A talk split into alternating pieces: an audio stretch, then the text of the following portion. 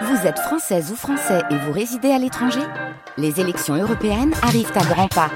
Rendez-vous le dimanche 9 juin pour élire les représentants français au Parlement européen.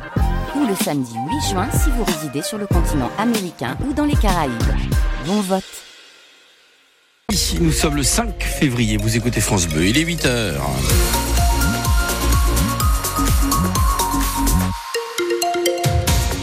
8 heures, les infos, François Pelleret. Et la météo, Fred Vialet. Oui, euh, pas terrible hein, d'ailleurs la météo. Hein. Du gris, du gris, du gris. Peut-être du soleil euh, dans les Vosges et du gris. Euh, mais il ne pleuvra pas aujourd'hui. Les températures seront d'un bon niveau. Donc voilà, en positif, 10 degrés. C'est bien 10 degrés. À Thionville, Sarreguemines, Forbach-Metz.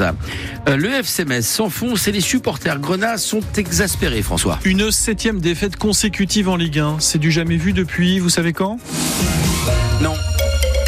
1950. Oui, oui, depuis 74 ans, les Messins ont perdu hier chez eux sous les sifflets de leur public. C'était face à un mal classé, le FC Lorient, résultat de 1. Euh, C'est la recrue Didier Lamkelze qui avait égalisé pour les Grenats. Il y a eu des échauffourées à la sortie du stade entre des supporters et les forces de l'ordre.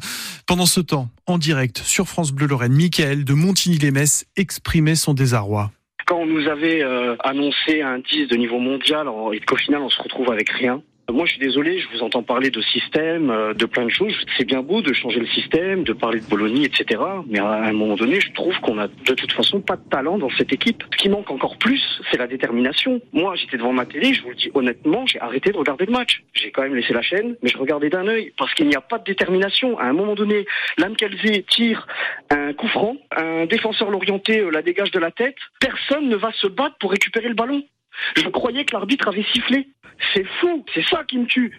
Ils ne se battent pas, il n'y a pas de détermination, il n'y a pas d'envie, il n'y a pas de mordant. Quand on voit le- l'effectif, on sait très bien qu'on va pas être euh, quatrième ou même euh, au milieu de tableau. On le sait qu'on va être euh, allé entre la 13 et la 18. Mais à un moment donné, il faut se battre, quoi. Si vous aussi, comme Mickaël, vous voulez dire ce que vous avez sur le cœur, il y a lundi, c'est Graouli, c'est ce soir entre 18h et 19h. Cette colère a commencé, bien sûr, en tribune hier, Thomas Jean-Georges, mais avec quel slogan? Mouiller le maillot, direction, démission. Ces chants ont été repris par les deux copes de Saint-Symphorien après le deuxième but l'orienté. Les supporters grenats ont également longuement sifflé leur équipe au coup de sifflet final. Et en dehors de l'enceinte, plusieurs dizaines d'ultras ont même tenté après le match de pénétrer sur le parking de la nouvelle tribune sud. Ils ont été finalement repoussés par les forces de l'ordre qui ont fait usage de gaz lacrymogène. Malgré les tentatives d'apaisement du capitaine messin Mathieu Hudol, qui s'est longuement entretenu après la rencontre avec les responsables de la Horda puis de la Groupa, ses supporters, jusqu'ici patients et plutôt disciplinés, ont décidé de durcir le ton. Sur et en dehors du terrain, le FC Metz vit à nouveau des heures très sombres. L'état de grâce et la communion de juin dernier, lorsque les Grenats ont retrouvé la Ligue 1, après une incroyable remontada en fin de saison, sont désormais un très lointain souvenir. Le FC est 16e, à égalité de points avec Lorient, justement premier relégable. Et vendredi, il faudra jouer au Stade Vélodrome chez des Marseillais battus à Lyon hier soir 1 à 0. Marseille n'est que 8e et Lyon remonte petit à petit. L'OL est 15e ce matin. Pendant le match d'hier à Saint-Symphorien, les Dragons, elles, signaient une jolie victoire aux arènes face aux Danoises d'Eichberg, 36 à 31. Metz Handball est premier de son groupe de Ligue des Champions. Allez, plus qu'une victoire et les quarts de finale seront dans la poche. Une enquête est ouverte pour comprendre comment a démarré l'incendie d'hier matin à Freistroff, de Bouzonville. Oui, un feu de maison dans lequel un homme de 52 ans est mort. Les pompiers ont rencontré des obstacles au moment d'entrée. De nombreux objets étaient stockés. Le corps de l'habitant n'a été retrouvé qu'une fois les flammes éteintes. L'assaillant de la gare de Lyon samedi matin à Paris est revenu en garde à vue. Cela veut dire qu'il a quitté l'hôpital psychiatrique.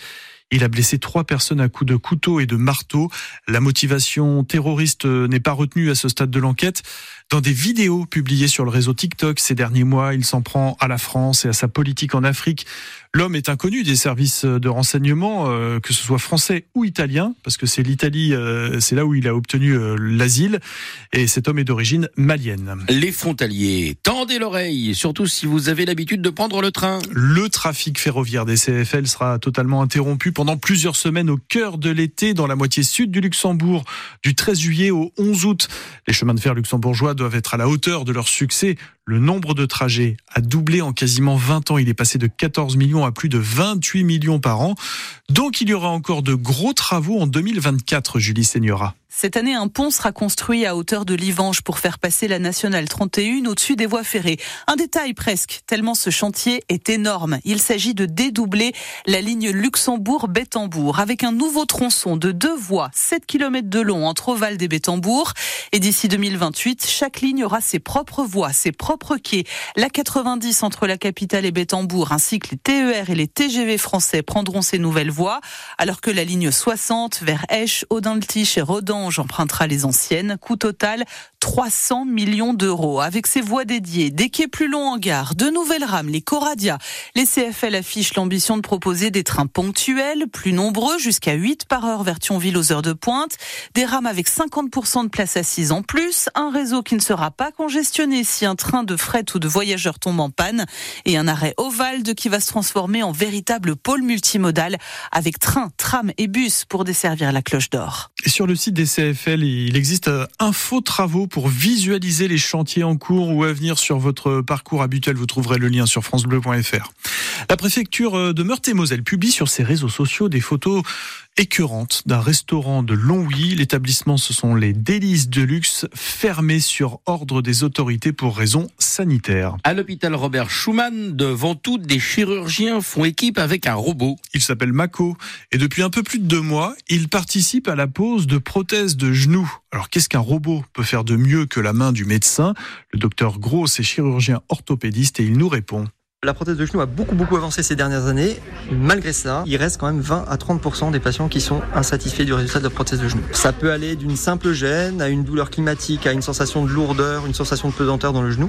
Des mobilités qui sont un peu moins bonnes qu'un genou euh, classique. Donc la gêne, elle peut être à différents niveaux. Les patients sont de plus en plus exigeants et veulent de plus en plus de résultats sur la prothèse totale de genou. C'est-à-dire qu'à l'époque, quand on posait une prothèse, le but était euh, d'avoir moins mal. Maintenant, les gens veulent récupérer une vie active et une vie sportive avec leur prothèse totale de genou. Donc ça nous demande à nous de mettre la prothèse en place le mieux possible. Et le robot nous aide en cela puisqu'il améliore la précision de la mise en place de la prothèse. Et les études semblent montrer à 3 ans des scores qui seraient sensiblement supérieurs aux prothèses posées par euh, voie classique mécanique. Voilà, et pour euh, retrouver d'autres explications et des photos sur Mako, le petit robot de l'hôpital Robert Schumann avant tout, c'est francebleu.fr.